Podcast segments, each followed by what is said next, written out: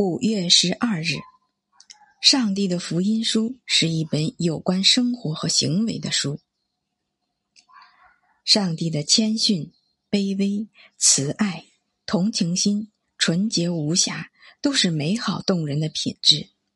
但仅仅认识到这一点还不够，你自身应该做到谦逊、卑微、慈爱、有同情心和纯洁无瑕。再伟大的人。都要顺应上帝的意愿。仅仅知道这一点很有启迪性，还远远不够。你自身的意志同样应该顺应全能上帝的意愿。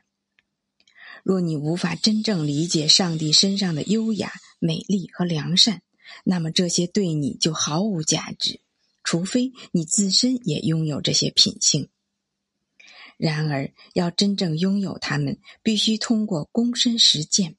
因为不在实践中践行这些美好品质，良善的根基便无法在你身上扎根。